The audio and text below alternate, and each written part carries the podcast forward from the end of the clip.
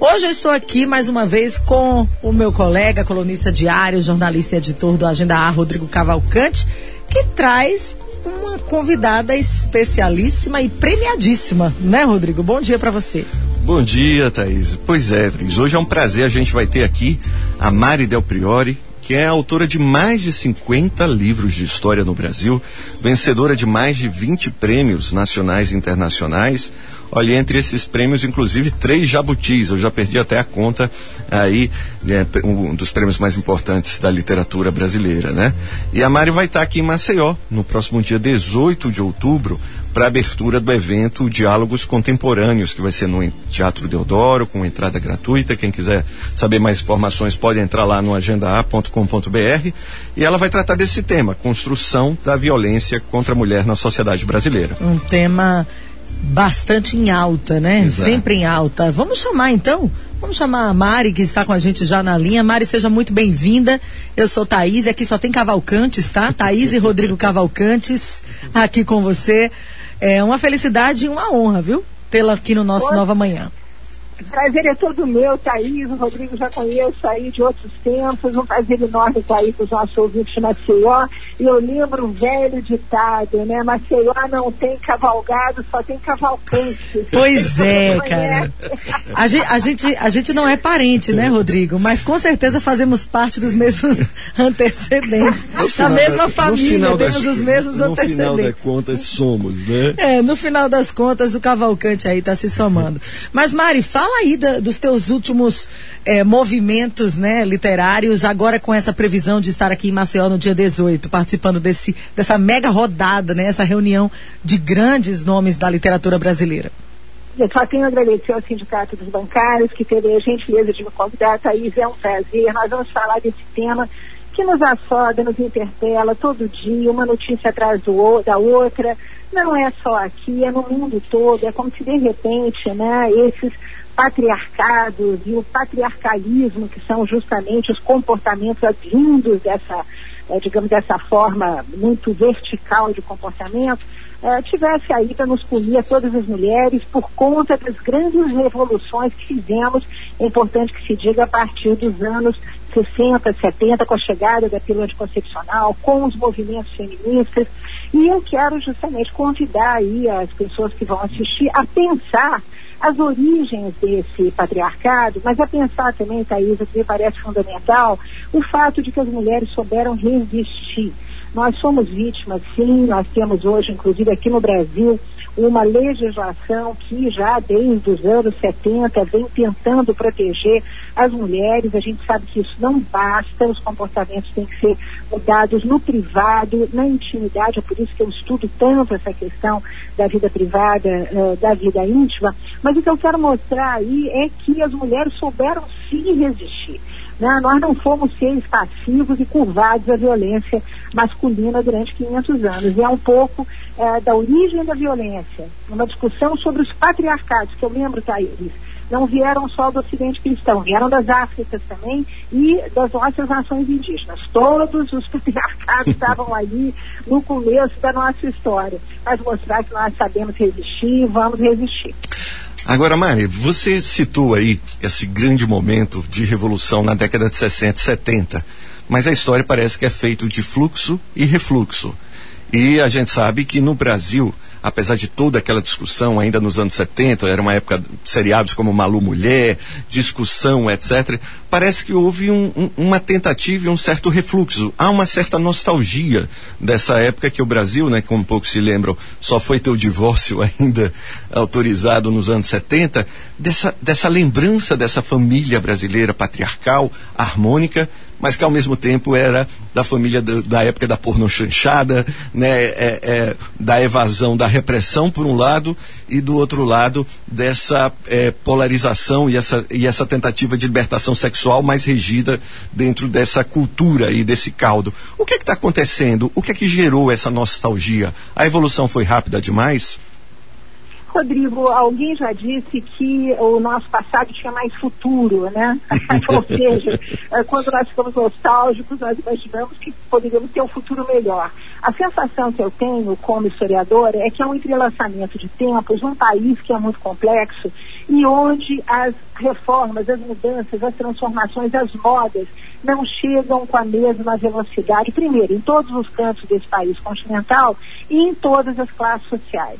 O que, que a gente vem observando, né, sobretudo aquela pessoal todo que estuda com muita competência aí os anos da ditadura, o final do, uh, do século XX, eu me atrevi a fazê-lo naquele meu livro Histórias da Gente Brasileira, volume 4, o que a gente percebe é que as mudanças que impactaram o Brasil durante, logo depois da ditadura, que trouxeram transformações econômicas brutais para os brasileiros, que foi um momento de migração campo-cidade, foi um momento de criação de muitos empregos. Nós tivemos o que alguns historiadores chamam de os anos de ouro nos anos de chumbo, ou seja, o Brasil crescendo. Isso tudo fez com que o brasileiro, do meu ponto de vista humilde, modesto, se tornasse antes um consumidor do que um cidadão. Dizer, hoje, nós olhamos a nossa sociedade, percebemos que ela tem mais interesse em consumir do que se aprimorar culturalmente, se civilizar, uh, se interessar uh, pelo que está acontecendo à sua volta, uh, seja problemas climáticos, seja a violência contra a mulher, seja a questão do racismo, esses são temas que estão aí na pauta, mas seja mesmo cuidado com o próximo, ali a sua comunidade, o seu entorno. Então a sensação que nós temos é que nós ficamos naquilo que uh, os grandes sociólogos, eu invoco sempre aqui o nome do Leonardo Avritzer, da UFMG, que eu acho que é realmente a grande figura, né, uh, hoje que pensa isso, o que nós continuamos privilegiando são as relações domésticas e familiares e uh, evitando pensar no público. Ele chama isso de familismo amoral. Eu já havia tratado disso naquele meu livro Histórias Íntimas, quando eu mostro que no que diz respeito à sexualidade, a grande maioria dos brasileiros é altamente conservador em casa, e mais do que conservador, né, mais do que machista, são uh, homofóbicos, são racistas, e na vida pública não, na vida pública conta-se piadas, ri-se de tudo, tudo é válido, cobiça-se a mulher do próximo, quer dizer, são comportamentos completamente antagônicos, hum, né? Uma certa ah, bipolaridade, acho, né, que a gente é, tem nessa relação. Uma bipolaridade total que está na política hoje, né? Um negócio incrível. Então nós temos que aprender a conjugar melhor quem nós somos e nos olhar, como eu digo, né, nos olhar no espelho do banheiro, vendo não duas pessoas, mas uma só. É, aquela confusão que a gente faz, né, com a era da fake news, tá, na, tá nos comportamentos, né, também. Isso assusta um pouco. Agora, Mari, voltando para a questão da, da, do estudo do comportamento das mulheres e dessa resistência que você tão bem frisou no início do nosso bate-papo, eu queria voltar para esse tema, tá bom? É, o que que mais te motiva a estudar a refletir sobre essas evoluções do comportamento feminino e, e, e, qual a mulher contemporânea que você descreve, né? Que mulher contemporânea é essa, Mari?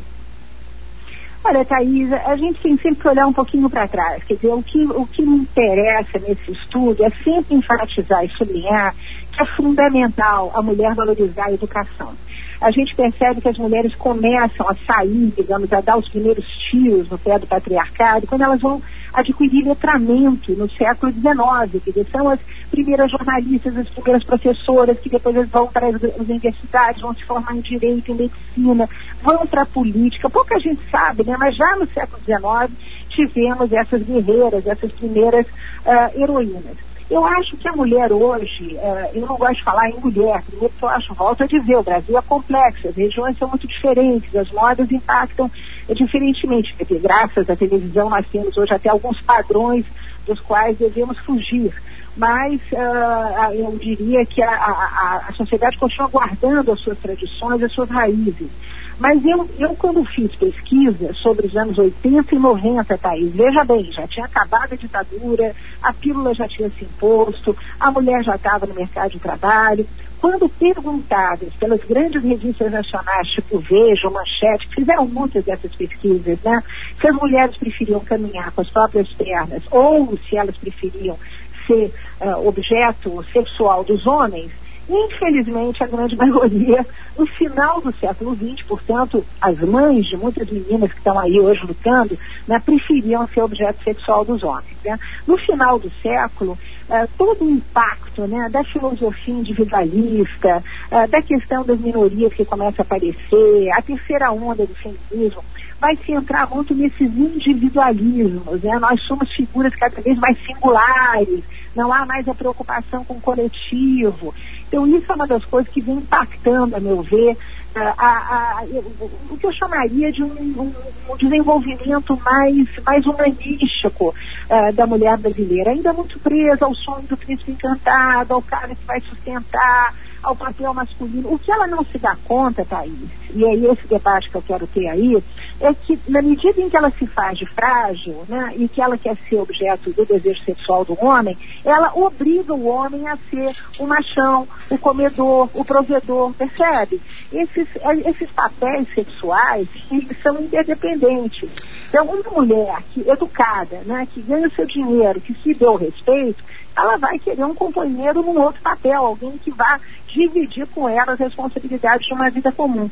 Agora, quanto mais a mulher se quer objeto sexual, mais ela vai exigir né, que o seu companheiro seja o machão, o zeloso, o ciumento, né, que acaba dando uma surra nela. Então, nós temos aí essas construções de papéis que são muito, que, que vão se harmonizando para o bem ou para o mal, né, e eu acho que o papel das mulheres hoje é, primeiro, chamar os homens para essa conversa, né, e, sobretudo, investir em educação para poder se libertar com serenidade, com tranquilidade, sem briga, sem luta, detesta esse ambiente horroroso, essa carnificina que nós estamos vivendo hoje em termos de palavras, uh, nas telas, né, na, na, na, internet, nessa praça pública, mas chamar para uh, uma conversa para melhorarmos a situação uh, da nossa sociedade. Agora, Mari, você tocou num ponto que hoje é, gera muita polêmica e toda vez que as pessoas discutem isso, há grandes mal entendidos, né, de todos os lados. Porque culturalmente você está tocando no ponto da mulher que quer ser objeto do desejo. Né? E a gente vive hoje nas redes sociais de, é, o objeto do desejo sexual, é, a cultura né, é, dessa, vamos dizer, vaidade é, constante de ser objeto, de ser objeto e busca disso. E por outro lado, quer dizer, é, a defesa da mulher de que ela quer ser o que ela quer. Então, se ela quiser ser o objeto do desejo, a gente vive nessa bipolaridade, por exemplo, num país onde você tem programa de auditório, né, assim como na Itália, também é uma questão cultural em outros, onde você tem dançarinas de programa de auditório de fundo, não tem nem dançarinos e dançarinos. E as pessoas encaram com naturalidade, vão no programa de auditório onde tem né, uma série de, de, de dançarinas mulheres, né, fazendo um papel apenas, vamos dizer assim, de embelezamento. E, e tudo bem, não é o problema ser dançarina, mas porque no, em tese se vivesse numa sociedade, porque não teria os dois, né, dançarinas e dançarinos, né? Mas a gente vive, é, né, e as pessoas fazem uma confusão muito grande dessa relação da imagem da mulher latina, da mulher que busca ser desejada e ao mesmo tempo a mulher que busca e deve se impor o respeito.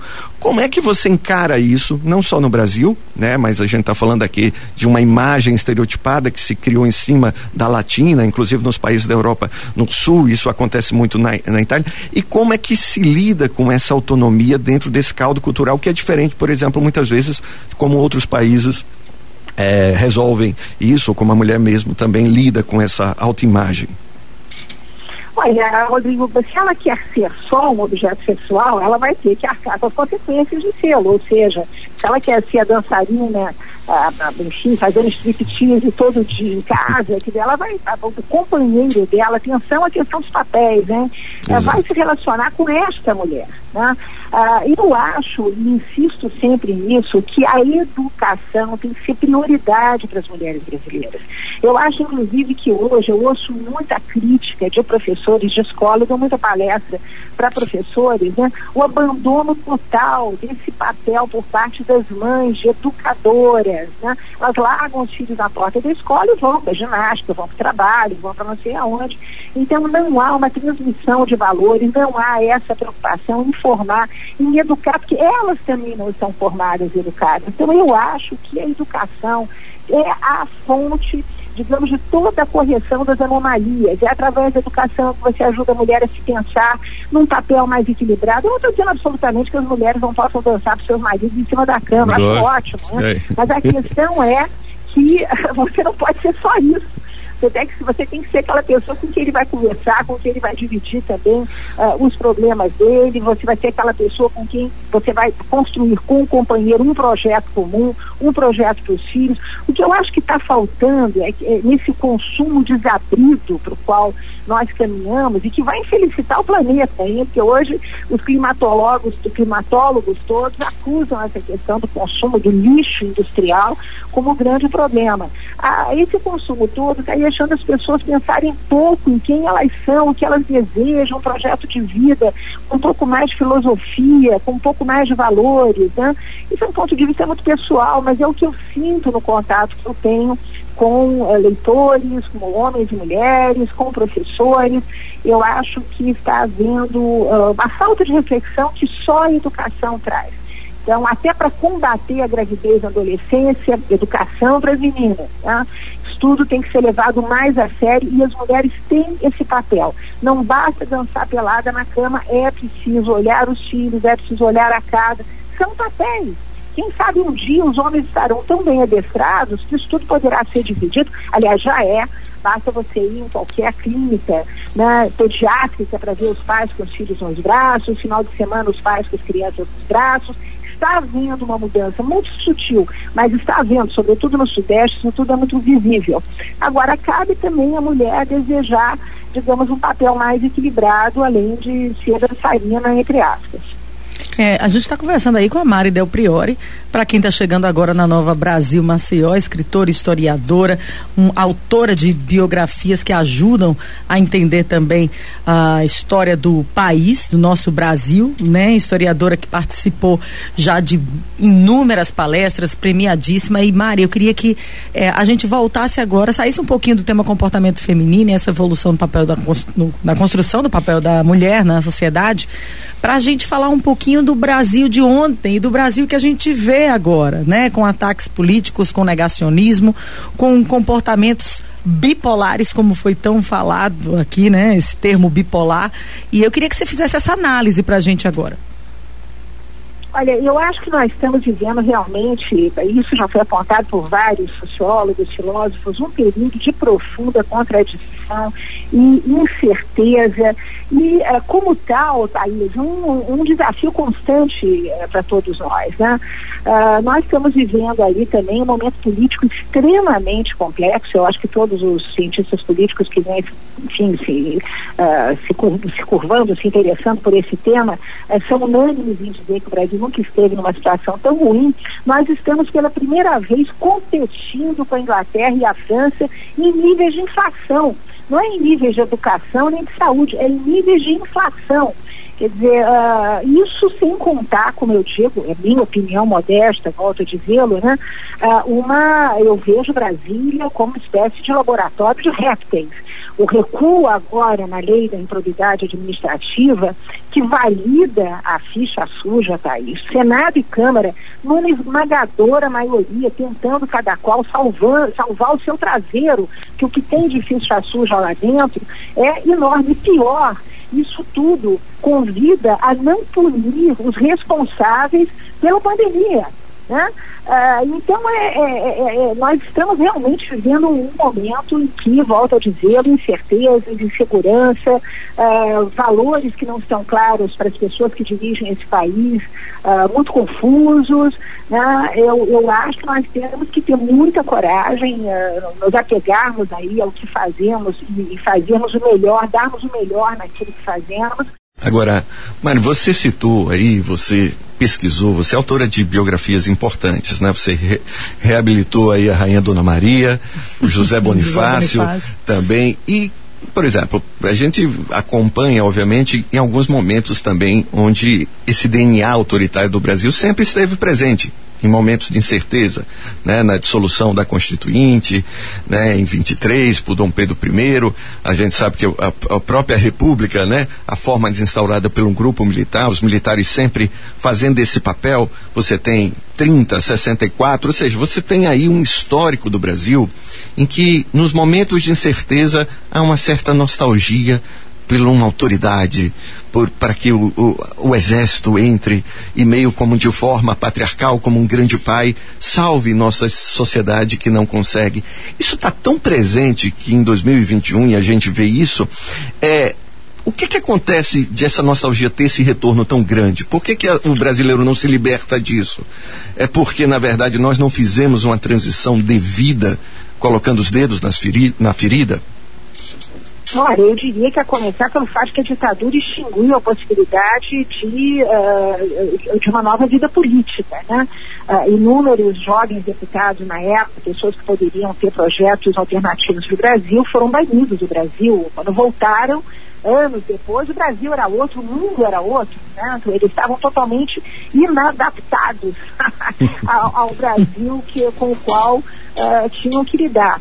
Agora, o que nós não podemos uh, esquecer, viu, Rodrigo, e sobretudo falando hoje, né, de, vamos dizer assim, de pessoas que uh, aderem a essa ideia de que uh, o Exército é o Salvador e etc., é que ainda no final do governo militar houve uma choradeira imensa da classe média. É bom que não se esqueça isso. A classe média apoiou o golpe, apoiou a ditadura. A ditadura foi apoiada, eles tinham legitimidade da classe média.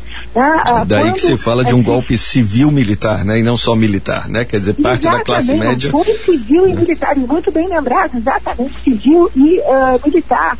Quer dizer, nós temos, uh, há pesquisadores que trabalham com as cartas que são dirigidas à arena, né? Uh, pedindo soluções autoritárias, é, nós temos é, que dar todo um comportamento profundamente é, conservador nessa classe média que continua aí, né? E é, que de certa maneira continua achando que bandido bom é bandido morto, é, que é bom atravessar, atravessar o farol vermelho quando não tem ninguém olhando, pode falar palavrão aos berços. Nós temos algo né, que uh, não, não, não, absolutamente não evoluiu e que surge agora quando a gente levanta o tapete. Eu acho que para todos nós a grande, o, o, que nos interpela é o fato de não conhecermos esse Brasil. Né? Agora, Maria, pessoa... você citou uma coisa aí que eu acho que é importante, que você falou do brasileiro não gostar de se olhar no espelho.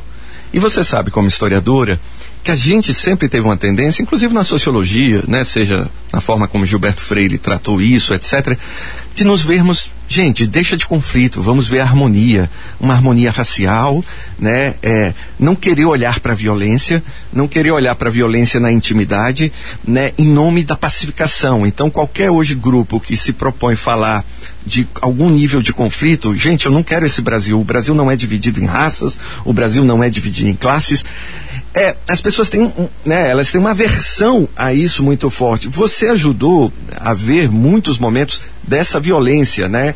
E nós somos violentos, sim, como você citou aí o tempo inteiro. Mas é, é, é, é uma distorção de autoimagem que a gente ainda tem no Brasil? Rodrigo, eu acho que essa mais resposta é para sociólogo ou psicanalista, viu? Que eu acho que o Brasil é um país mestiço, né? Quando o Gilberto Freire fala em democracia racial, ele fala num país mestiço que nós somos, o Brasil não é preto nem branco, é um país mestiço, isso desde o século XIX, nós temos 48% da população já uh, mestiça, temos, o que pouca gente sabe, inúmeros mestiços altamente qualificados, médicos de Dom Pedro I e Dom Pedro II, uh, viscondes com grandeza, homens que transitavam no, no Palácio São Cristóvão sem nenhum problema, intelectuais, advogados, médicos, enfim. Isso é assunto para uma outra pauta. Mas eu acho que hoje a grande surpresa é nós não estarmos nos reconhecendo mais quem somos, né? Eu acho que esse binarismo vem de longa data, Uh, há, há, historiadores que acreditam isso ao fato de, enfim, do catolicismo permitir, né, desde sempre, que se peque, peque, peque à vontade e depois a pessoa vai para o confessionário, se confessa e fica tudo bem. É, quer dizer, não, não vai para o inferno, não existe inferno abaixo do Equador.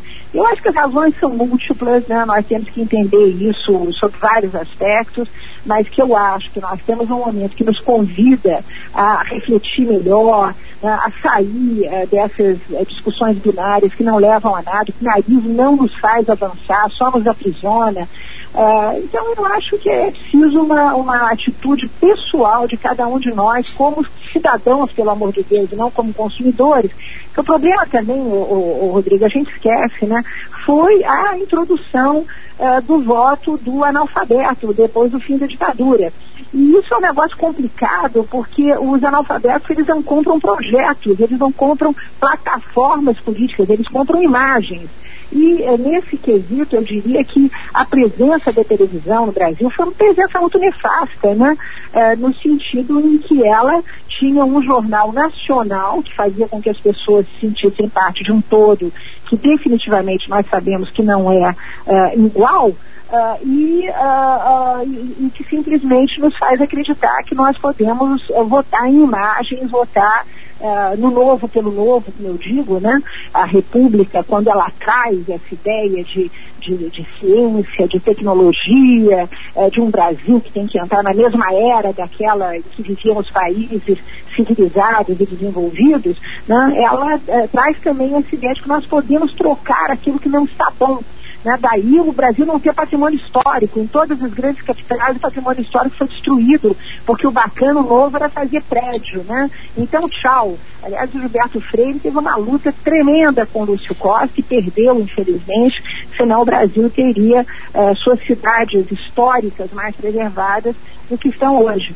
Mas essa ideia do novo pelo novo, da imagem, vamos votar na imagem, vamos votar no familismo, como diz o Avritzer, né, é que nos faz ficar tão perdidos quanto estamos. Talvez seja um momento para pararmos um pouco e tomarmos novas atitudes. É, quem sabe a gente não tem aí pela frente mulheres com mais é, resistência, eu gostei dessa palavra, viu, que você usou, porque realmente descreve bem, né, esse ciclo, essa evolução. E até para lembrar da Anise da Silveira, grande, é, alagoana, grande alagoana, né? né? que formou-se medicina numa turma só de homens, né? Esse, essa, como você mostra, esse papel da educação como de fato decisivo, né, para que as Várias mulheres, viu, Rodrigo? Eu acabei de fazer curadoria para uma exposição de mulheres, várias mulheres no século XIX, médicas, advogadas, políticas, mulheres negras, mulheres escritoras, professoras, donas de bibliotecas, né? É que nós conhecemos mal a nossa história, Rodrigo. Exato. Se conhecêssemos melhor a nossa história, nos valorizaríamos mais como cidadãos. Tá aí, acho que é importantíssima essa reflexão. É, a gente vai dando continuidade ao nosso, ao nosso papo aqui, trazendo a, o tema agora preconceito, Mária. Você é, também escreveu né, sobre preconceito, sobre é, principalmente preconceito contra os negros. Eu queria que você falasse é, um pouquinho sobre o tema. O que, como é que você faz essa análise da evolução né, desse comportamento preconceituoso né, na, na nossa sociedade de, de 20 anos para cá? Não vou nem tão longe, não vou nem para os tempos do imperador, né? Que sei que você poderia falar brilhantemente também. Olha, Thaís, eu acho muito bem, muito bem colocada a sua, a sua questão de 20 anos para cá, porque nos tempos do imperador esse conceito não aparecia mesmo.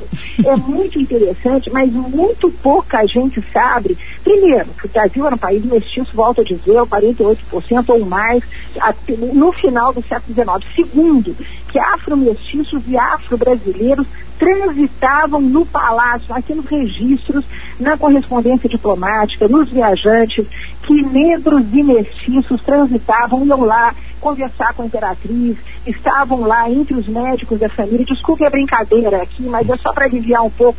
Quem olhava a perereca da imperatriz, Dona Teresa Cristina, era um médico mestiço, afro-mestiço né? e viajou inclusive com a família imperial, se tornou barão, havia uma intimidade enorme. Eu lembro figuras como o Francisco de Montezuma, que era conselheiro de Dom Pedro I, e depois ele vai expulso para a Europa com o Zé Bonifácio, quando o Zé Bonifácio ficou choramingando e fazendo versinhos na França, ele vai viajar pela Europa, né? vai para a Inglaterra, vai para a França, vai fazer cursos, volta, se torna senador, se torna ministro. Né? A ascensão, a mobilidade né? Agora está se falando em transclasse, é um novo, eu não gosto dessas, essas linguagens, eu digo que é a novilíngua né, do George Orwell nas universidades, mas agora está se falando em transclasse, dizer, são essas pessoas de origem muito humilde, filhos de negras, que uh, têm acesso à educação, nós sabemos que na Universidade de Coimbra, na Sorbonne, o Francisco Salles Torrizoni vai estudar na Sorbonne, volta para o Brasil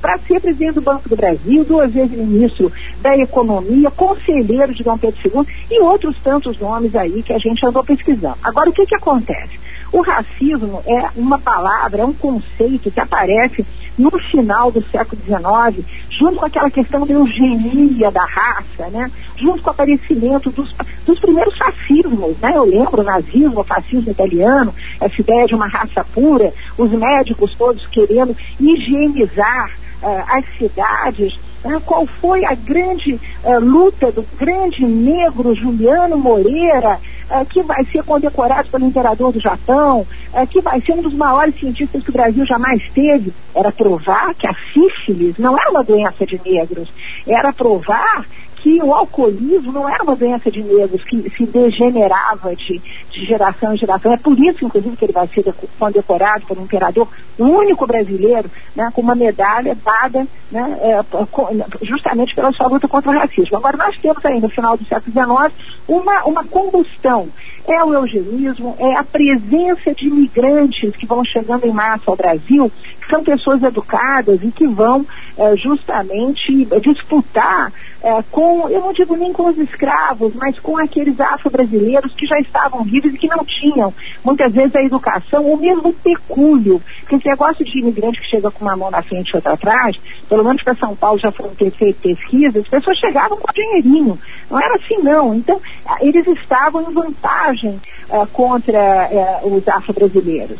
E uh, o que nós vamos ter aí é realmente um caldo né, que vai ficando cada vez mais, eu diria, cada vez mais espesso de racismo, sem contar, se a gente for pensar em preconceito, é interessante que o preconceito, viu, Thaís, durante o século XIX era contra escravos, não contra negros. Veja só que interessante. A pessoa livre né, letrada, e hoje já há pesquisas que mostram que haviam muitos escravos letrados, uma grande massa, inclusive, de afro-brasileiros e afro-mestiços que já estavam no aparelho do Estado, se formando em. Uh, em medicina, em direito, eram jornalistas, né, eram donos de tipografias. Uh, a gente vê aí uma ebulição, a gente vê esses transclasses que não estão sendo uh, bastante estudados, muito presentes. Agora, a coisa toda se agudizou e, sobretudo, a partir, eu diria, desses movimentos eh, de minoria, isso é uma coisa também que vem sendo bastante eh, estudada, né, de como esses, esses movimentos de eh, minoria, eles acabam por fechar as pessoas em em, uh, digamos, em, em, em camisas de força, né? Uh, não é mais aquelas revoluções dos anos 60, 70, a música dos Beatles, Come Together, né? Vamos todos juntos. Não, agora é cada grupo com a sua, o seu caráter, o seu mundinho separado, são os estudos de negros, são os estudos de trans, são os estudos de gênero. Você vê algum né? excesso, Mari, nesse identitarismo, por exemplo? Total, né? Total. Nesse Eu tipo de. Estamos perdendo a possibilidade de construir é, de construir, quer dizer, por um lado, Rodrigo, né, a gente tem que, tem que batizar um pouco, né? É importante, porque o que a gente vê é que as revoluções dos anos 60 e 70, eu acho que a queixa é, justamente é essa, é, de que essas revoluções não levaram ao reconhecimento né, eh, das identidades. Quer dizer, não houve nenhum avanço a partir dos anos 70, 80. Estou falando do mundo agora, tá? não estou falando só do Brasil. Uh, no sentido né, de uh, reconhecer ou dar uh, um sentido de igualdade melhor para os negros, para as mulheres, para os grupos trans. A gente vê que há uma queixa que tem que ser ouvida. As pessoas estão falando, não estamos aqui, não, não, não ganhamos nada com essas grandes revoluções, mais de 68, eh, o movimento hippie, nada disso trouxe para a gente nada demais. Mas eu acho que esses identitarismos exacerbados estão levando a, a não termos projetos comuns. E isso vai fazer falta, gente, para a nossa vida política, né? Se nós, a gente está vendo agora esse movimento todo em todas as eleições, ninguém consegue se entender né? E, uh, e, eu, e, eu, tenho muita pena disso, né? Eu acho que nós só podemos realmente conseguir, pelo menos a história assim o prova, né? Uh, só conseguimos mudanças com uh, a maioria. Eu acho que isso impacta também a noção que se tem de democracia fato das pessoas, das minorias não estarem se sentindo representadas dentro do sistema democrático, o que que faz? Esvazia. Os partidos, bom, os nossos aqui bem merecem ser esvaziados, mas não estamos vendo aí uma troca por políticos melhores mas não se acredita mais em partidos. Os sindicatos estão extremamente enfraquecidos. Né? Nós antigamente tínhamos, muitos ouvintes vão se lembrar disso, os jornais que atendiam a determinados grupos, né? desde grupos gays até grupos operários. Ah, desapareceu tudo isso. Né? Então, eh, as minorias estão extremamente fortalecidas, não é mais, eh, digamos, o governo da maioria contra as minorias, mas será o governo das minorias contra a maioria maioria. Agora eu não sei o que, que isso vai dar, viu, Rodrigo? pois é, vamos, vamos aguardando aí, né? Rodrigo, que aula de história, né, de sociologia também, apesar dela jogar isso as perguntas que, que foram uh, faladas aqui em alguns momentos para sociólogo, mas que aula, viu, nós tivemos hoje, que presente, viu? Mari, aproveitando aí, é, você está na linha ainda com a gente, não é isso? Thaís está exagerando, né? Só porque eu gosto do que eu faço, viu, Thaís? Eu sou apaixonada e sou convencida que quem conhecer história, ninguém se conhece a si próprio. Mas vamos lá. Então, Mari, mas eh, você citou aí, inclusive, um, um ponto aí que é muito importante, né? Que a gente vive numa época tão atomizada, todo mundo, assim, é tudo uma luta identitária, cada um no grupo, que tá difícil ter um projeto comum de Brasil, né? Nunca antes, talvez, a gente teve tão, tão dividido, né? São seitas, né? Segmentos, cada um, etc. Isso faz, obviamente, que você mesmo disse que você não sabe onde isso vai cair, mas a gente vai ter que superar em algum momento isso para construir um projeto comum, para ter lideranças que façam, vamos dizer, pontes, né? E não reforcem as suas seitas. O que é está faltando, no, no seu ver, para que esse discurso, um projeto mais comum e um projeto comum inclusivo, inclusivo, né, que não exclua, mas inclua mais pessoas, consiga prosperar nesse momento em que todo mundo está vivendo, acompanhando a sua rede, o seu conto, quer dizer, reforçando as suas identidades, né? E lacrando e cancelando as dos outros. Exatamente. é bom dizer. Mas, o Rodrigo, eu só queria voltar um pouquinho atrás, que isso não é novidade, viu, uh, na nossa história. Nós aqui até uh, falamos rapidamente do José Bonifácio, eu lembro que na época da independência do Brasil, os ingleses que chegaram aqui em 1808 com a abertura dos portos para fazer dinheiro, tomar conta né, da, do grande comércio internacional, eles só se referiam ao Brasil como Brasil, tinha um S no final. Né? Os caras entendiam que isso aqui era uma colcha de retalhos uh, e, e, e, aí alguma coisa que nós temos que olhar lá para trás, com as elites que vêm se perpetuando no poder, infelizmente, nós sabemos disso, né? Uh, com demandas muito específicas, que é demanda de cada região, nós temos ali em Pernambuco uma demanda de republicanismo, nós temos a Bahia, uma, uma demanda daí, pouca gente sabe, né? Eu digo sempre que a verdadeira independência não foi feita com um grito lá no Riacho de São Paulo, mas foi feita com ferro e sangue na Bahia, na Batalha da Bahia pela Independência em 23, 23 2 de julho. Né? Uh, mas, enfim, ali os caras queriam ficar juntinho com Portugal. Uh, nós vamos ter logo depois da partida de Dom Pedro uma série de revoltas regenciais mostrando, Rodrigo, mostrando, a Farroupilha talvez no Rio Grande do Sul tenha sido a mais importante delas, mostrando quanto esse país estava totalmente dividido e com projetos divididos pelas classes sociais, porque a balaiada e outros movimentos populares eram movimentos que tinham demandas muito diversas daquelas eh, das elites. Então, nós estamos aí num momento de divisão volto a dizê-lo, internacional. Né? Esses binarismos se apresentaram nas últimas eleições nos países os mais civilizados do mundo, Estados Unidos, Inglaterra, na França agora, o Macron está comendo pão que as model amassou para conseguir ter uma maioria. Então nós estamos vendo essas coisas todas uh, se repetirem. Né? E a gente, de alguma maneira, vai se sair disso. Uh, o que eu acho que está faltando aqui no Brasil, mais uma vez eu volto à questão da educação, é que os nossos políticos estão cada vez mais despreparados. O Getúlio Vargas, durante a ditadura, ele tentou fazer alguma coisa que me pareceu muito interessante, que já existe, né? Uh, enfim, é, nos países civilizados, que é uma escola de administração pública, pública, né? ensinar as pessoas a, a, a, como gerir, como administrar um município, uh, um estado, o que, que é ser político, o que são partidos, discussões político-sociológicas. Isso não foi para frente. É a origem, inclusive, para quem não sabe, uh, da Fundação Getúlio Vargas. Tem esse nome, né? Era um ministro seu, Luiz Simas Lopes, que tinha uh, ficado encarregado de fazer essa escola, não foi para frente, mas depois que Getúlio morreu, nasceu ali a Fundação Getúlio Vargas. Eu acho que os nossos políticos são pessoas extremamente despreparadas. Né?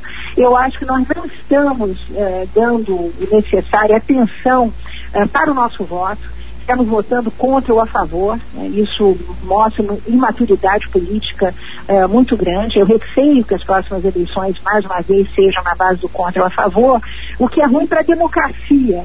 Né? Não vai ser ruim para o Brasil, porque qualquer coisa será válida para sair da situação que nós estamos. Mas é ruim para a democracia. Nós não, nós não temos jovens lideranças políticas. Aqui e ali estamos vendo nomes aparecer. Mas vejam o que se fez com a Tabata Amaral, por exemplo, essa menina que é tão corajosa que vem se colocando uh, de maneira muito autêntica, né?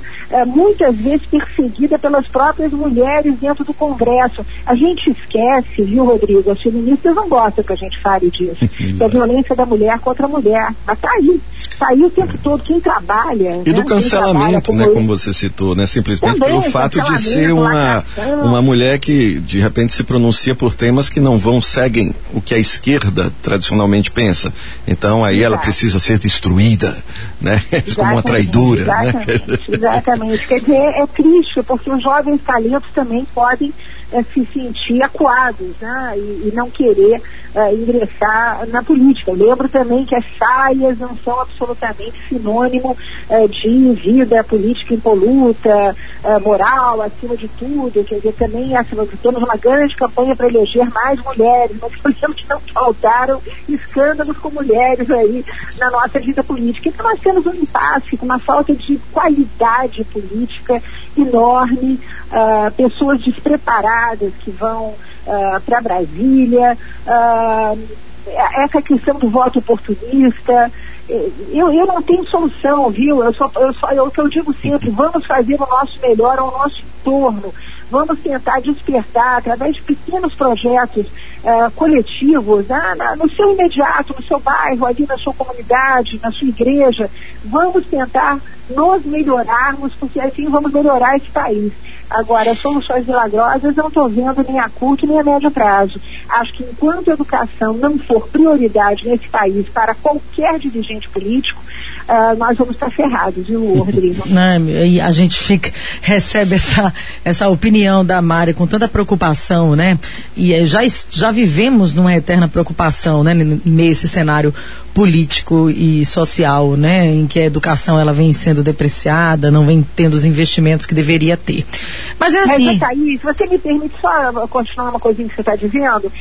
é preciso que a sociedade brasileira expose a ideia de que a educação tem que vir em primeiro lugar. Quer dizer, somos nós, somos Exato. nós da sociedade que temos que ir para a rua. Nós não conseguimos botar duas mil pessoas na rua uh, em favor da melhoria da escola pública, da melhoria do ensino, mas botamos milhares de pessoas na rua no carnaval, quer dizer, percebe que a sociedade também está. O envolvimento dos pais, né, Mari? As pessoas falam no Brasil educação pública e esquecem, por exemplo, que na Coreia do Sul isso é, é, é são as famílias que cobram do governo, não foi o governo que imputa, é, é o envolvimento da sociedade, né? Pais, Nossa, familiares, todo mundo, né? Passeatas com 200 mil pessoas, 200, 300, nós não conseguimos botar 10 gatos pingados na rua. Eu acho que eu, o Pierre Bourdieu fala um negócio muito bacana, viu, Thaís? Ele diz que a palavra responsabilidade tem na sua origem etimológica expondere, que quer dizer esposar, casar. Enquanto a sociedade não casa, não esposa a ideia de que educação é fundamental, nada a fazer. Não adianta a cota, não adianta dinheiro, não adianta computador na escola. Se quando chega em casa a criança não tem uma mãe que pergunta como é que foi seu dia, um pai que diz vamos ler um livro juntos, sabe? Se não tiver isso, nós estamos realmente muito, é difícil, muito condenados. Eu vou até puxar esse gancho aí, porque eu tenho uma pré-aborrecente, ou uma aborrecente já na minha casa, a minha filhinha de 13 anos, e ela vive dizendo para mim, ó, Mari, mãe, eu não suporto história, eu não consigo entender nada do que a professora fala.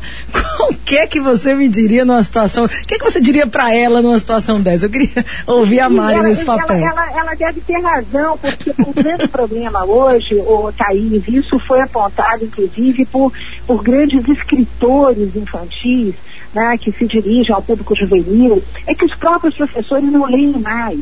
Né? Há, há, um, há, um, há um descolamento, tudo bem, podemos ter mil desculpas, não tem dinheiro para comprar livro, não tem biblioteca e tal, mas há essa perda eh, de conexão entre quem passa a matéria e a matéria que está sendo dada. Eu digo sempre, você quer ser historiador? Ok, então vamos com paixão para a sala de aula, para a pesquisa, para o arquivo. Se você não tiver esses ingredientes, vai fazer outra coisa, vai, sabe, vai, vai fazer Uber, vai fazer, é, vai fazer o, o curso para funcionalismo público, vai, vai fazer outra coisa, entregar pizza, mas não vá para a sala de aula. Porque o mau professor de história, ele não, ele não consegue contaminar a, a classe com a ideia de que história é saboroso, de que história é gostoso, né, de que a história, como dizem os grandes historiadores, é um romance que aconteceu. Né? Então, é, isso tudo depende muito do professor. A sua filha. É, Agora, Mari, deixa eu, só te, deixa eu só complementar. O que eu percebo é que assim, não existe. É, é, o, que, é, o que existe é um desinteresse mesmo, ela não tem curiosidade. Porque eu vejo o esforço da educadora. A educadora se, se veste de José Bonifácio, se veste de Imperador Dom Pedro II. Nessas aulas remotas agora, eu vi a, a professora diversas vezes fantasiada e tirando onda com a turma para tentar chamar chamar a atenção de qualquer forma para aquela historinha do passado. Mas assim, eu não vejo, eu não consigo, é, é como se os jovens tivessem um bloqueio para ver a importância, para entender a importância da história, do que passou, né? É, é, é, que há também, Thaís, hoje, aquilo que os sociólogos chamam de presentismo, né? Quer dizer, a, a, a, velocidade das comunicações, o fato das redes estarem aí o tempo todo. Tivemos um exemplo aí com essa, esse blackout aí do WhatsApp, todo mundo enlouquecido. Uh, esse presentismo, uma notícia atrás da outra, banalizando os fatos históricos tudo isso realmente leva a um desinteresse muito grande do que aconteceu.